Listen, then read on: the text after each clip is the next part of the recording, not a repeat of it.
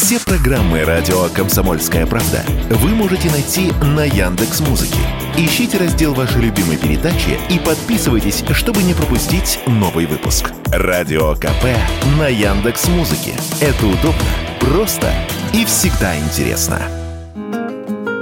Около 100 миллионов литров вина было ввезено в Россию в августе-октябре этого года. Примерно на 40% больше, чем в тот же период 2021 Это следует из данных Главного управления сельского хозяйства и развития сельских территорий Европейской комиссии, которые изучил РБК. На фоне вводимых против России санкций новость выглядит неожиданной, но это лишь на первый взгляд, объяснил Радио КП гендиректор некоммерческого партнерства «Клуб профессионалов алкогольного рынка» Максим Черниговский санкции были введены, но с ценовым порогом от э, 300 э, значит, евро. Ну а у нас э, 99% винодельской продукции гораздо дешевле импортировалось из э, стран Евро- Европейского Союза. Вот, так что здесь, в общем, каких-то проблем мы не почувствовали на самом деле, кроме логистических. Затраты, связанные с импортом алкогольной продукции, они выросли в первую очередь из-за, вот, скажем так, логистической, скажем так, составляющей. Если говорить, опять-таки, о винодельческом рынке, то мы не сильно почувствовали вот эти санкционные все истории.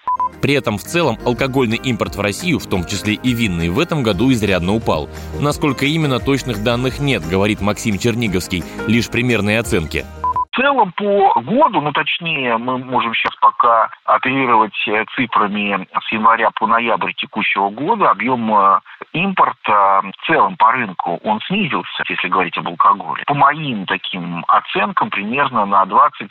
Потому что точные цифры сейчас не публикуют. Мы, в общем, здесь в большей степени опираем, опираемся на мониторинговые данные и данные историчных источников. У нас совершенно были провальные первые 7 месяцев месяцев 2022 года в части импорта вообще алкогольной продукции и винодельческой даже в большей степени, понимаете? Соответственно, вот начиная где-то с августа месяца ну, подросли объемы импорта, ну, как бы, которые просто, ну, скажем так, компенсировались теми недопоставками, которые были вот в первые семь месяцев текущего года.